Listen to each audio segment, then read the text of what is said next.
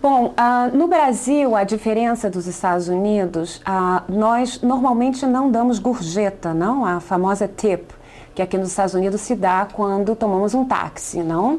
Ah, Entende-se que a gorjeta já está, de alguma maneira, embutida no preço da viagem ou da corrida, não? Bom, quando eu tomo um táxi no Brasil, ah, eu normalmente, se é uma viagem muito longa, eu normalmente pergunto quanto vai ser ah, essa viagem ou essa corrida também, é uma expressão que a gente usa para ride, não? Em português. Quanto vai ser a corrida ou quanto vai ser a viagem, não?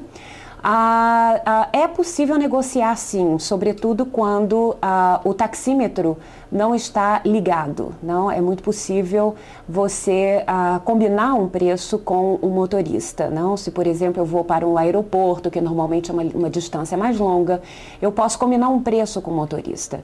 Em cidades, por exemplo, como o Rio de Janeiro, eu diria que é muito importante você saber o preço de antemão sobretudo porque os motoristas do Rio de Janeiro podem, ah, sabendo que nós não somos moradores do Rio de Janeiro, eles podem realmente cobrar um preço acima da tabela, tá? Então, ah, ah, eu perguntaria quanto é a corrida e é possível sim negociar. Não, por exemplo, ah, se eu vou para o, o, Galeão, que é o aeroporto internacional do Rio de Janeiro, eu posso simplesmente perguntar se em vez de 40 reais, por exemplo, que eu acho que é um preço ah, que um motorista normalmente diria que vai custar, eu posso oferecer menos e é bem possível que ele aceite esse preço, né?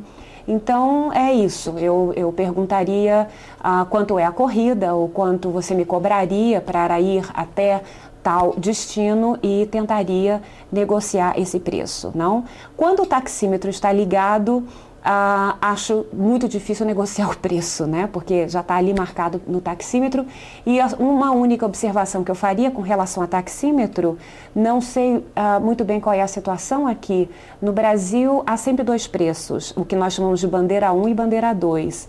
A bandeira 2, ela é, geralmente a, a, o taxímetro corre mais rápido e inclusive o preço inicial também ele é mais alto e você sabe que se normalmente você paga 40 reais para ir para o aeroporto. Depois de uma determinada hora do dia, eu acredito que a partir de 8 horas da noite é, está correndo a bandeira 2, o que significa que esses 40 reais vão significar pelo menos uns 70 reais. Então, também é bom a, a gente saber a, dessa diferença de preço e que ocorre à noite e também nos fins de semana em, nas cidades brasileiras.